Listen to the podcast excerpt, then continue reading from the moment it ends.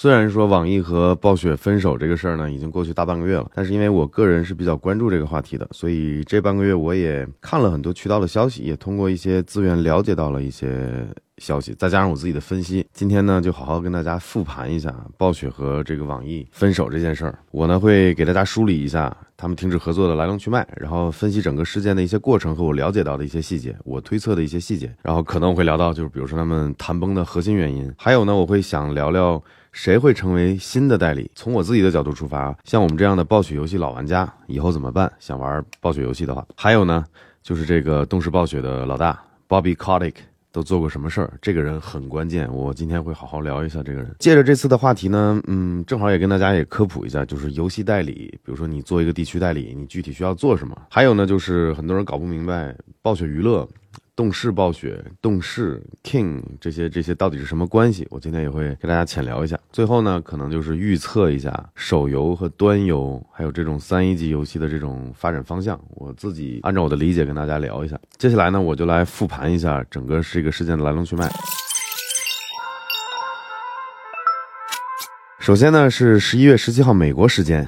网易呢，也就是网易的公布财报的一个日子。同一天，暴雪呢就单方面放出新闻，放出消息说要终止合作。这一点说实话是说没得洗，就暴雪真的是很恶毒，专门挑了网易的这个财报日，他们单方面公布这种分手消息，就打的所有人都措手不及。然后呢，紧接着这个消息放出来之后，网易的股价就暴跌了百分之将近百分之十五。然后正常交易的时候又不能发公告，所以他们就只能挑中午的这个午休发了一个公告解释。实话实说，网易的这波应对其实是挺牛逼的。这个接下来我会讲哈，我个人的解读呢，整个这件事儿明显就是谈崩了，而不是两方都没有谈，明显是谈过一段时间的。但是呢，最后就演变成这种带有私人恩怨的这种感觉了。说白了就是暴雪明显不想让对方好过，然后呢，网易最后出了一波应对，也是解了解气，都不是。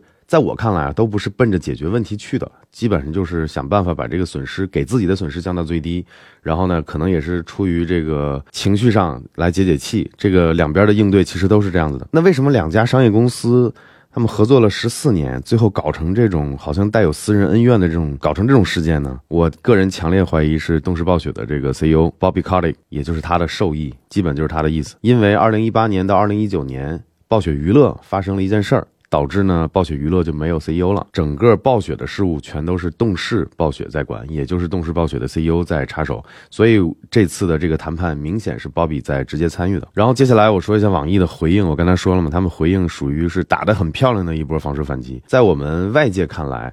就是两个商业商业公司之间去闹出这种事情之后，其实就是一种商业斗争行为。网易的这一波回击是，我觉得是非常非常漂亮的，堪称是教科书级别的。呃，然后一般来说做这种应对，就是这种突发事件应对，这个时候是一个公司的一个上市公司的 IR 部门，也就是 Investor Relationship 这个部门，应该是他们的执行策划做得非常非常到位。呃，我给大家讲一下他们都是怎么干的。首先，第一步就是发公告，跟股民和各大这种大股东去讲是怎么讲清楚怎么回事。首先呢，他们拉低了身段，把自己定位成跟我们暴雪游戏玩家一样的这种受害者，来同来这个获取同情，揭露了这个跟暴雪谈判的一些细节，就是说暴雪那边想要更多的分成，现在已经是将近一半了，就是一半一半，然后他们暴雪想要更多的分成，甚至还需要更高的预定金，还有这种版税金，就是你用暴雪的 IP 嘛，什么用魔兽啊，用什么。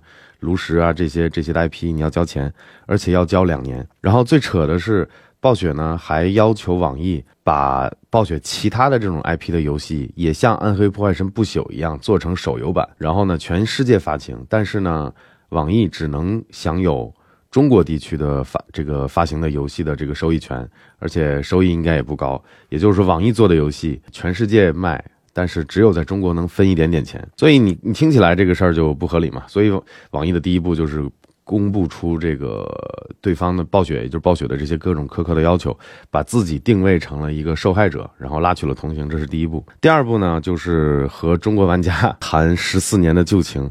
他们公告，网易也发了个公告嘛，说要为玩家服务到最后一刻，然后尽力安排好退款，还有游戏玩家的账户。和这个数据的存储工作来安抚玩家嘛？你看这个做的多好！第一步就是对吧？先拉低身段，然后说自己是受害者。第二步就是跟玩家说不要担心，我们会做好善后工作。第三步呢？就是爆料给媒体，就是像我们这样的媒体有更大的，然后还有大大小小的。基本上过去两周，大家去回顾这个事情，全部都是媒媒体在清一水的在可以说是在喷暴雪。呃，因为网易爆料给各大媒体的这种暴雪的这种不平等条约。比如说暴雪，我刚才说到了暴雪，暴雪想要超额的利润。之前他们的分分成大概就是五十五，暴雪之前是拿五十五百分之五十五的。听说是现在想跟网易说要谈拿百分之九十，这个是听说哈。然后再加上刚才我说的提前给保证金和版税金，而且巨额好几亿好几亿美金，这就是网易做的第三步，把爆料报给了这些各大小小的这些媒体，让让媒体继续去发酵。第四步呢，那既然被暴雪搞成了这种。感觉有私人恩怨的这种 personal 这种感觉，那网易其实这波也输出了一波这种私人恩怨。呃，网易游戏战略投资总经理朱元，也就是他英文名叫 Simon 朱，在 Twitter 上发了发了一些内容，就公开开始撕 Bobby Kotick。虽然说就没有指名道姓啊，但是他用的是 jerk。Simon 朱的原话大概就是说，以后如果这个事儿能进一步的披露出来，那么大家就能意识到怎么样的一个 jerk 能做出这种混球的这种事情，大概就这个意思嘛。基本上说的打，只要是懂点消息的，基本都知道说的就是 Bobby Kotick，就是动视暴雪的 CEO。然后我刚才说的第四步、第五步呢，网易公布了这个国内游戏版号的这个政策。国外游戏公司即使是在国内换一家代理公司，把网易换掉，也是需要重新申请版号的。那这个版号呢，有多难拿，我就不说了，就简单说一句，上一次进口游戏拿版号是大概一年半前的事儿。所以说，你如果踢开了网易，你换了一家暴雪，换了一家代理，你大概率要等个一两年，甚至两三年，还不一定拿能拿到版号。这个事情就我倾向相信，可能动视暴雪根本就不知道这码事儿，他们不知道这个版号有多难拿。这个可能这就是信息差，网易可能说这个版号不好拿，然后呢，暴雪那边以为这边是谈判的一个策略，对吧？想想想压价格，或者说。这个这个哭穷嘛，或者说这个事儿难办，我估计暴雪这边即使是听到网易这么说，说版号不好拿，也不太信，这就是一个博弈嘛。所以呢，刚才我说完了这五步呢，就是网易的回应，一步一步的很有章法，打得非常漂亮嘛。因为大家老说这个商业斗争怎么怎么样，大家看什么电影啊、小说里面，这就是现成的一场商业斗争。可能最开始两两个公司都是为了逐利，但是明显。暴雪这一块儿搞成了，最后有点这种闹着闹起来像私人恩怨了。一会儿我跟大家讲讲为什么这个是私人恩怨，然后。网呃，网易这波回击呢，然后保护自己，防守反击打得也非常漂亮。我自己看了一下股价啊，网易的十月份的股价是过去五年的最低点，挺夸张的一个程度了。我估计他们在谈判的时候，因为这事儿谈了挺久了，据说网易跟暴雪谈这个续约的事儿谈了快一年了。也就是说，今年十月份的时候，暴雪一定是知道网易这个股价已经到了过去几年最低的一个点。我估计呢，应该是威胁网易了，就是你看你现在这么惨，对吧？怎么怎么怎么样的？这可能是网易的一个。当时的一个劣势，最后网易能顶住压力，没有去妥协暴雪的这个各种霸王条款，我觉得丁丁总是挺刚的。OK 那，这个就是整个这个事件的大概的一个梗概。那接下来我跟大家正好借这个话题来科普一下，就是游戏代理是需要做什么的。就比如说当年呃暴雪的游戏，大家都知道，在国内已经二十二十四五年了。然后呢，网易这边是代理了啊十四年，也就是明年，也就是二零二三年一月二十三号到期嘛，那刚好是十四年运营，然后再加上之前九成好像代理过几年，一共是二十多年。游戏代理呢？其实但没有大家想的那么简单，尤其是在国内代理一个游戏。呃，我先说一下刚需吧，在这个世界的任何国家地区都要花的一笔钱，就是这个服务器带宽。这个大家都知道，以前我记得九成那个年代的时候，好好像还因为服务器不够好，大家好像还骂过九成。服务器和带宽这个钱是必须要本地公司出的，也就是说，你网易不管是网易啊，还是当年的九成也好，你代理了暴雪的游戏，你就要支付这方这部分的费用，这是你的成本，运营成本，没办法。第二步呢，就是推广，你砸广告啦。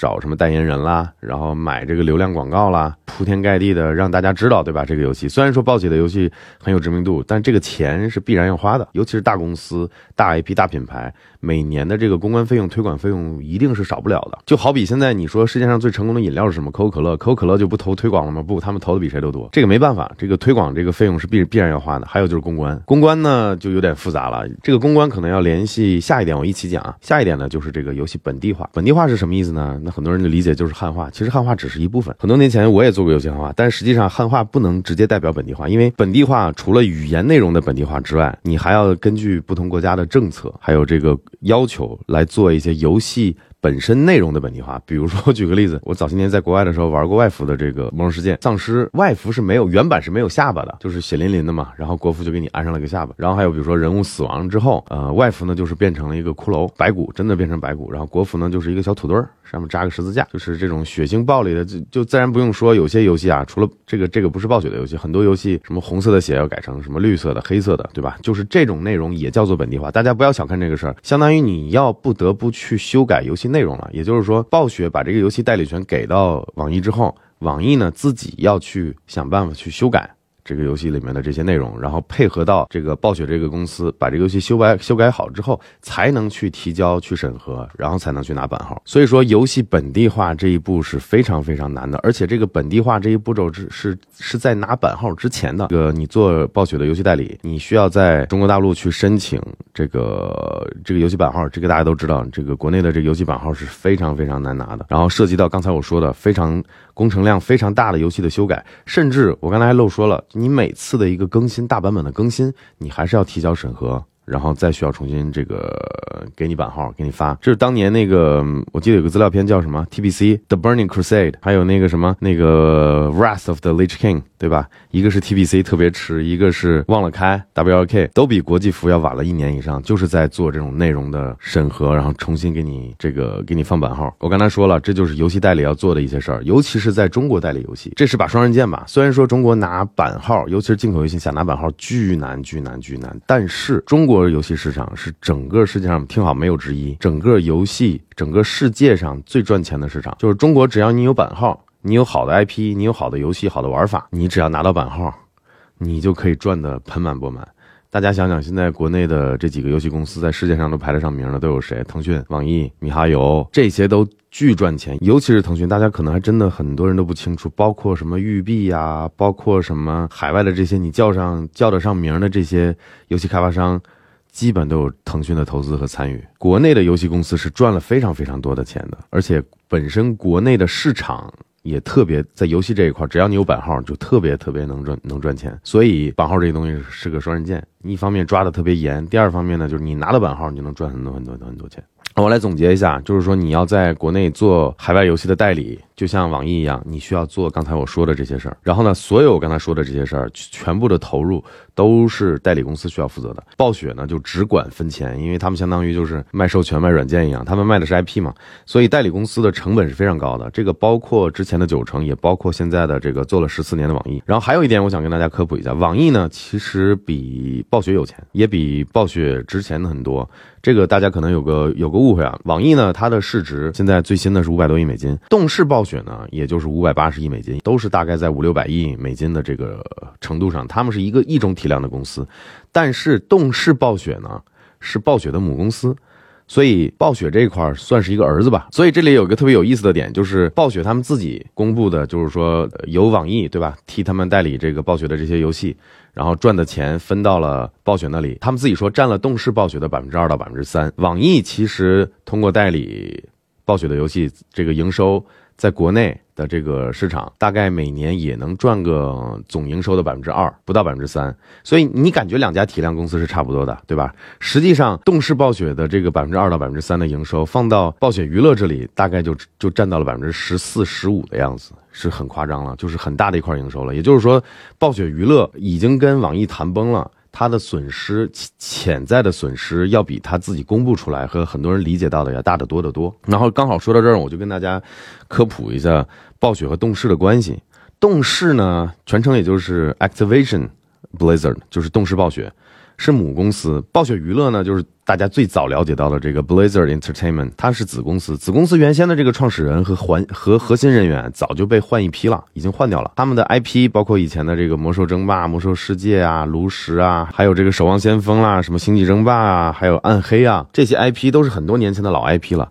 这几年暴雪基本没有新 IP 了，还是归其原因还是他们现在在吃老本嘛，你创始人和核心都已经被换掉了。所以说现在的暴雪娱乐呢，其实就是一家叫做动视暴雪的公司的纯粹的商业子公司，全资子公司。千万别再听，不管是暴雪还是动视，他们说什么情怀什么的，千万别别别再听这个扯淡了。现在的动视暴雪完全完完全全是唯利是图的。虽然说你开公司啊，你这公司你肯定是要唯利是图，但是以前的暴雪娱乐为什么那么得人心？大家老玩家很多的做游戏好玩，因为他们的以前的理念就是玩家优先。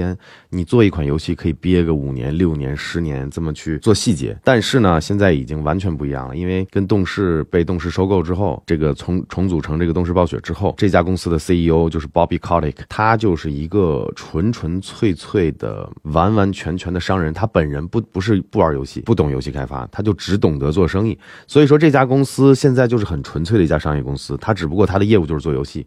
以前的暴雪娱乐呢，它是因为游戏做得好，做成了一家很成功的公司，这是有本质上的区别的。所以说，联想到另一个事儿，就是过去大半年我们 Signal 聊过很多次的，就是微软要收购的就是动视暴雪，它不是收购暴雪娱乐，它是要是连根拔着把动视暴雪，包括动视暴雪下面的暴雪娱乐，然后还有这个 King，还有其他的这些全部。连根拔起，就是这家值市值五百多亿美金的公司，微软要以六百八十一亿美金连根拔起的全部收购。所以刚才我为什么科普东视暴雪和暴雪的关系呢？接下来我要跟大家说的就很重要了，因为暴雪已经不是原先我们玩游戏很喜欢的那个暴雪娱乐了，因为他们你想整个团队大换血，然后呢，老板也换人，然后被收购，现在这家公司就是非常非常纯粹的一家商业公司，他们整个公司的基因全变了，而且刚才我已经说了嘛，很多年没有新的 IP 了，所以十一。一月十七号晚上，网易发布了一篇文章嘛，就是致暴雪游戏玩家的一封信，好像还通过邮件发给我们这些游戏玩家了。这就是我刚才说的，这是网易他们做的应对的第一步和第二步嘛，就是把自己也放到一个受害者的一个位置上。那这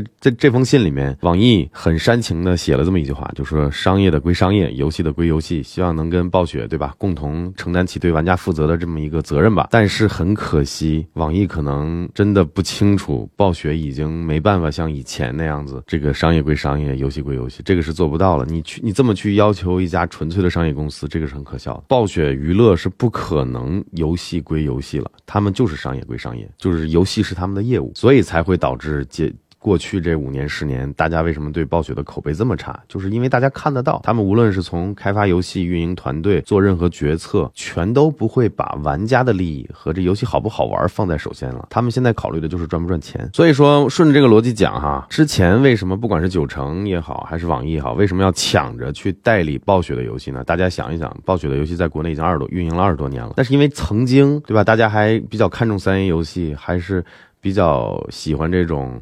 暴雪的这种老 IP 的这游戏的时候，那个时候利润确实挺大的。你要做一家代理公司，然后跟对方哪怕对半分，你也赚的能赚不少。但是现在呢，已经是强弩之末了。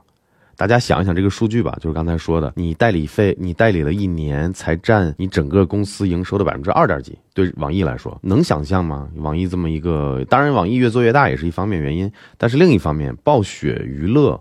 它主要就是七六七个、七八个这种特别核心的游戏。那这些游戏在中国市场这么赚钱的市场，你才能占到你营收的百分之十四，我觉得是很低很低的了。换句话说呢，就是暴雪你的代理商网易现在通过你的 IP、你的游戏不咋赚钱了，也就百分之二点几。然后你自己在中国的市场通过网易网易分的钱能占到百分之十四。然后呢，你现在这个阶段用特别这么消极的方式，你退出了十四年的这个合作，你明显是。对吧？脑子有问题，只有两种可能啊！听我说，一个就是你脑子有问题，另外一个呢，就是明显就是已经找好下家了嘛，甚至可能价格都谈好了。我这是从逻辑上啊，只有这两种可能，就是一种真的就是脑子坏掉了，另一种呢就是找好下家，然后下家开出的条件比网易好，所以呢，现在暴雪还跟网易象征性的谈一谈，对吧？看能不能达到。比之前可能找好下家下家的这个条件谈的再好一点，对吧？你商业嘛，商业谈判嘛，这个可以理解。那明显只有这两种可能。但是呢，我来跟大家分析一下，我觉得不可能是他找好下家了，这是我自己的这个分析啊。因为之前网上很多人猜测是不是腾讯会接手，因为腾讯对吧？现在是整个世界上的这个游戏的这个一哥。呃，说实话，腾讯看不上。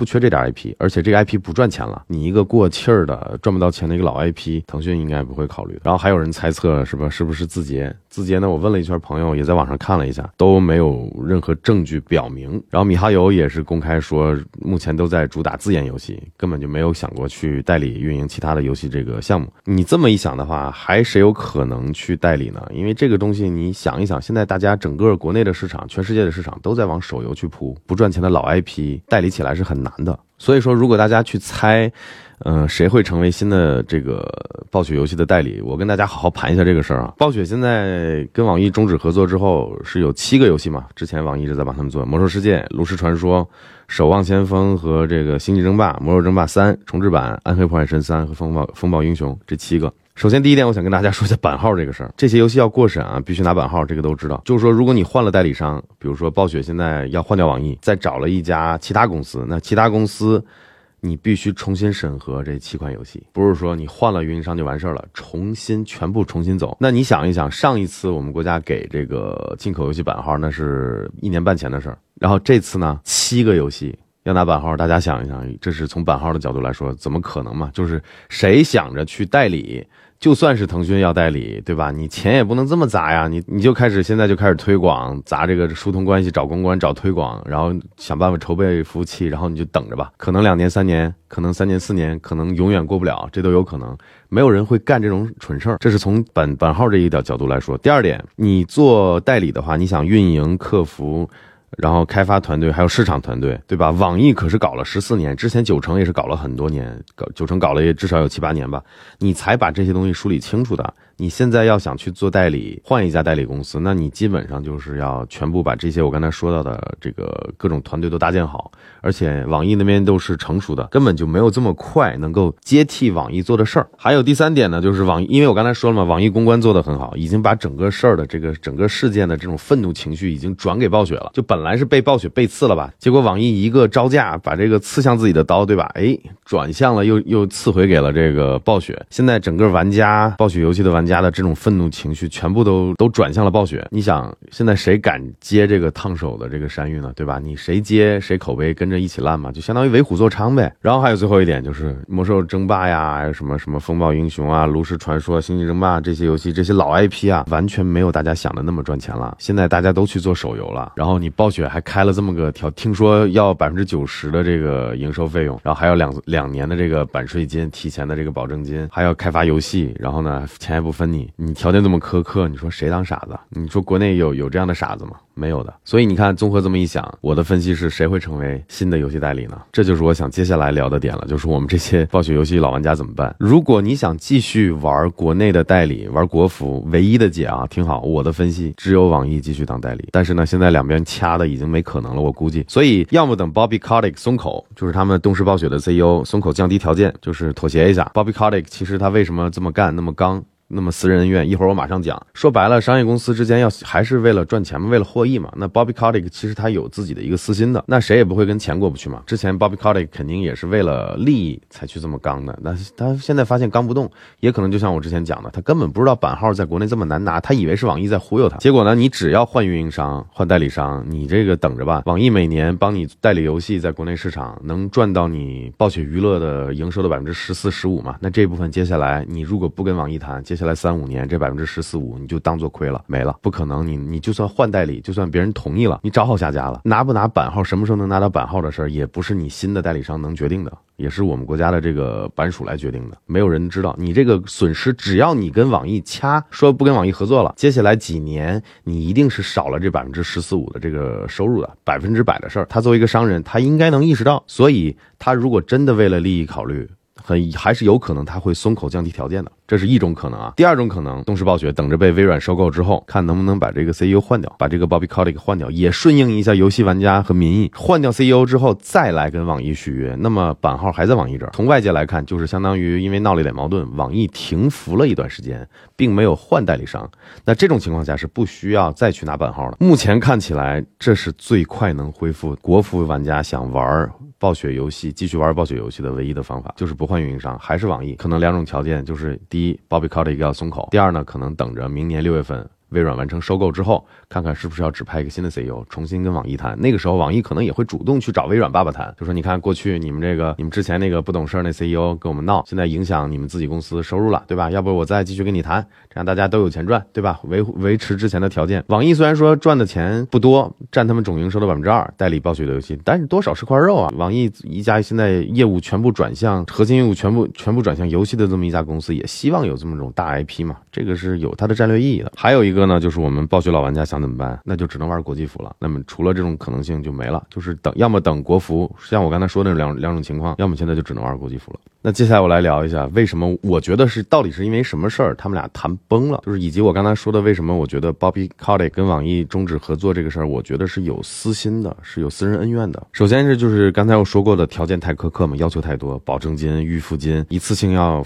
听说是要付两年，然后呢还要网易继续给暴雪做其他 IP 的手游，但是呢又不给你全球发行权和收益权，只能分你国内的一点儿。那对网易来说，利润我刚才说了嘛，只占百分之二，本来就不高，还要给人打工，就感觉是被被欺负，就是签了一个非常非常不平不平等的条约吧。这可能让丁总心里就非常非常不爽。第二个呢，就是核心的这场谈判能谈崩的原因在于，他们两个网易和暴雪根本就不在一个频道上。网易呢是想着不要影响自己的这个做了十四年的这个代理商的这个事儿，然后继续给玩家提供服务。说你多收点钱也就算了，但你别太离谱，大家该赚各自该赚的钱，这个是网易的需求和目标。但是暴雪的目标不一样，暴雪可以说是直接反反映了他的 CEO。这个 Bobby Kotick 自己的意志，他想的不是说怎么维持现状，因为他大概率明年可能会被换掉。他知道自己口碑特别差，然后前段时间也一直是闹负面新闻，然后这个人唯利是图，然后口碑也极其极其的差，所以他的诉求是不同的。他的诉求是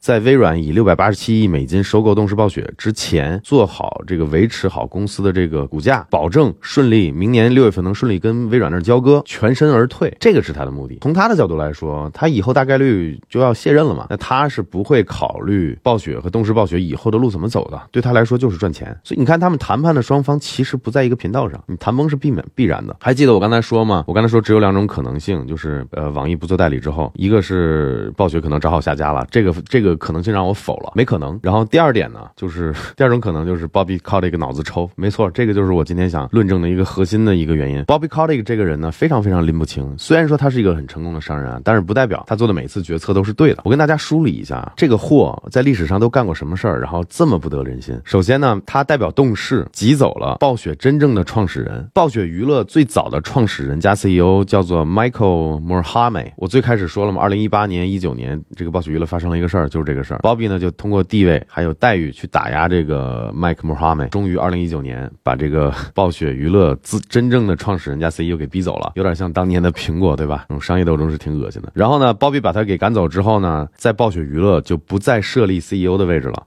而是设你可能还会有 president，可能还会有这个执行执行组，但是就不再设这个 chief executive officer，就 CEO 这个岗位没了，直接就是 Bobby 母公司的动视暴雪的老大去管暴雪娱乐了。他干过的第二个恶心的事儿是什么？当年使命召唤的这个 Infinity Word IW 这个团队，呃，因为这个也掌握着一个这个使命召唤特别好的这么一个 IP 嘛，Bobby 为了把这个 IP 收到动视那儿自己那儿，他们跟那个 IW 签了个协议，协议里面就是说，如果因为什么原因创始人被解雇，那 IP 就会就视为他们放弃了 IP，然后 IP 就自动交到他的母公司手里。这是一个他们合约里面的一个雷。他通过一个很恶心的事儿，就是谎报火警，然后让所有人都跑出办公楼，突袭了这两个 IW 社的这个负责人的电脑，估计是莫须莫须有的找到了一些所谓的可能证据，证明可能他们对公司不利或者有二心之类的。反正这个我就不聊了。然后呢，就通过这种方式把这两个。创始人给赶走了。这两个创始人赶走之后，也是争气，自己成立了一个新的公司，叫重生嘛，Respawn。这个是后面的事儿，大家可以去有兴趣都可以查一下。就是说，《使命召唤》的原生的这个创始人和 IP 所所有者，也是被他用这种方式给搞走了。前段时间有个特别严重的事儿，三番五次的这个 Bobby Kotick 性骚扰他们这个公司的女员工嘛，然后也可也就是因为这个事儿，就是这个 CEO 快凉了，然后导致这个公司股价下跌，然后这个时候微软跳出来要收购嘛，因为相当于你在你低点收购买你还便宜点，也就是相当于 Bobby Kotick 帮着微软，对吧？因为自己的这些作息问作风问题，还有做事儿的太恶心，把自己的公司搞得这个乱七八糟的，然后微软就想趁着这波就抄底了。从这个角度来说是这样的，它是促成这个微软收购东视暴雪的一个。呃一个很大的一个因素吧。所以呢，咱们这么看 Bobby Kotick 这个人，为什么说他是有私人恩怨跟网易？因为当年 Bobby Kotick 想通过这种恶心的手段，这种阴险的手段，如法炮制，想去收购，恶意的去收购 Bungie。和他们的这个 IP，就是当时 Bungie 在做那个 Destiny 嘛，那个命运，他想这个 Bobby Kotick 看上又看上这个 IP 了，想也想要同同样用这种方式去把这个 IP 给偷过来的时候，他们当时他用了个什么手腕？他故意拖着这个开发款不给。那这个时候呢，Bungie 就收到了网易的一个一亿美元的投资，然后相当于解了围啊。这个时候我估计这个时候 Bobby Kotick 就怀恨在心，就想着搞网易了。这就解释了为什么这次看起来 Bobby Kotick 就这么的像是私人恩怨。这次呢，我觉得为什么我一直觉得网易回应的好呢？因为我刚才已经说过很多次嘛，对网易来说，这个事儿代理你的游戏赚个全公司的百分之二的利润，你说这真的不多。然后暴雪还要求网易。白给你打工，做其他的手游 IP，然后还不给你分钱，然后还让你多交钱。这么算下来，我估计网易也不傻。你算下来的话，可能真要这么搞，就真不赚钱了，真就只可能赚个口碑了。然后让让暴雪赚的盆满钵满，那凭啥呀？网易也不是小公司，对吧？网易跟动视暴雪是一个一个级别的公司，结果现在被儿子辈的这个暴雪娱乐来欺负，那是是我我也不干。为什么我刚才说最开始说网易这几波回回击打得非常非常漂亮？就是最后大家看网易的股票升上来了，暴雪如果真的跟网易谈崩。从明年二零二三年的一月二十三号开始，国内没有办法给暴雪娱乐再去输送中国玩家贡献的这个营收的话，暴雪每年少赚百分之十四、百分之十五，然后网易少赚百分之二，网易是很容易凿不回来的。暴雪呢，你现在一个口碑烂成这样子，然后你的 CEO 花边新闻，然后马上就在被人被微软买了一个前夕，这个事儿就不是上帝一千自损八百了。网易虽然说也没赚着好处，但是明显暴雪是输的，而且这个事儿是暴雪挑出来的，所以这就是整个这个复盘这个事儿。我觉得 Bobby Kotick 就是脑子。抽了，然后这个人明显是有自己的私心的，然后这次跟网易的分手也是他自己带了很多自己的这种个人情绪在里面，过去的一些恩怨，这是我的分析。但是吧，咱们这么想，他自己作为一个 Bobby Kotick 这人，已经作为一个。财富自由的人了吧？他做决策之前确实是不需要考虑有什么公司利益啊，或者是玩家的玩家利益的。他自己已经是完全的财富自由的这么一个状态了，所以就更印证了我最开始跟大家说的：网易发了一个公告给玩家，说游戏的归游戏，商业的归商业。你想，只要是 Bobby Kotick 在任一天，就不可能游戏归游戏的，商业的归商业，游戏的也要归商业，就是要满足他自己顺利的退走，自己顺利的全身而退，然后获利。这就是 Bobby Kotick 的心态。当然呢，网上也有消息说微。微软放出消息说，完成收购之后，Bobby Kotick 还会担任 CEO，但这一点就是，对吧？大家听听就完了。你想，如果说他做的好还可以，你说做的不好，微软买你干啥？买了你之后还替你擦屁股，那你说世界上那么好的事儿？我估计就是为为了稳定他，微软也是为了稳定他，他自己也不傻。就是说，如果说他到时候有改观，你能帮这家商业公司继续做大做强，能替微软爸爸赚钱，微软我相信是留你的。目前看起来不太可能。我觉得明年六月份收购完了之后，他会第一时间被可能完成完交接工作之后，第一时间就会被微软爸爸赶走。最后呢，我就来聊聊这个游戏问题吧。这个话，说实话我。我心情是有点沉重的，因为这几天看了很多数据嘛，就为了跟大家聊这一期视频，我发现。我自己作为一个端游或者说三 A 游戏这种单机游戏，以剧情啊、以以画面啊、以精良制作的这种游戏，主要的消费群体就是我。我我自己认为这样是核心玩家嘛，硬核玩家，挺挺难过的。因为以前我就知道啊，但是今天最这几天领悟的特别深，就是手游太赚钱了。赚钱到什么程度呢？我跟大家举个例子啊，就比如说我们过去。咱们国家现在依次获批的版号的这些游戏里面啊，七十款拿到版号的游戏，有六十八款是是手机游戏。是有移动游戏，包还包括腾讯最新出的、马上要运营的这个合金弹头觉醒，还有网易出版的这个大话西游归来这些游戏。现在主流的开发商，你看暴雪、还有网易、还有腾讯、还有米哈游，哪个不在做手机游戏？你想，手机游戏具备几个条件啊？你易携带，你基本就在你口袋里，对吧？你在室内就在你身边，你在室外一定在你口袋里。你相比游戏机呢？游戏机你需要或者 PC 你需要固定的场景，你需要固定的条件，你需要完整的时间。手机就拿起来就玩，而且手机。集成了支付。现在谁手机没绑没绑卡没绑支付宝没绑微信，而且一消费起来一冲动几十块钱几百块钱就花出去了。游戏跑在手机上这种形态呢，在我看来，虽然说我往过去一两年我都在说这个不合理，这个希望个人情节，希望将来游戏不要往移纯移动化这么发展。目前看来，这个就是大势所趋，这个不是我一个人的愿景能改变的。所以就现在就只能是唏嘘一下吧，因为手机游戏太赚钱了。现在所有的公司都在搞手机游戏，没有任何例外的。前几年大家可能还不理解。包括那次 E 三，对吧？就是他们公布那个不朽之后，什么 Do you guys not have phones？就这么一句话，当时所有人都在嘲笑，当时所有人都不看好《暗黑破坏神不朽》。但是你看现在呢，《暗黑破坏神不朽》网易做出来之后，发行了半年，五个多月吧，不到半年的样子，赚了他妈三亿多。所以说很多事情发展，事物的发展嘛，可能不是按照不是。不是能我们这种少数人的这种思维做转移的。将来游戏手游化是个大势所趋，将来反而这种三 A 游戏，什么老头环啊，什么什么大表哥大表哥啊，什么 GTA，反而是变成慢慢慢慢慢慢要变成一个少数派的一个游戏游戏类型了。我其实现在按照玩家的这个数量来说，你看啊。我给大家举几个例子，你看网易有什么游戏啊？网易有阴阳师手游手游吧，网易早先有暗黑破坏神不朽，都是手机游戏。然后我再举个例子，就是我在巨人网络那儿有朋友，之前还去巨人网络那儿参观过。能想象吗？当年风极一时的巨人网络，现在最赚钱的游戏是他们的球球大作战，是手游。然后你再想想，腾讯王者荣耀吃鸡，动视最出名的一个手游是那个糖果粉碎传奇 Candy Crush，上亿级的下载量也是过几十亿的。这种游戏赚钱吸金能力非常可怕，所以我们现在复盘来看，当年那个暴雪娱乐在 E 三上还让人问是不是愚人节玩笑那个事儿，看来其实像我们这样的硬核玩家。我们这样的传统的这种玩家，可能我们才是愚人节那个被愚弄的人了吧？就是单纯的想感慨一下这个事儿。希望以后手游，对吧，也能慢慢的拉高水平，就是不要因为手游就做一些粗粗制乱造的一些游戏。好，今天我就感慨这么多。这个希望大家通过今天的这个视频能够有所收获。那我们今天这期 Signal 就到这儿，我们下期再见。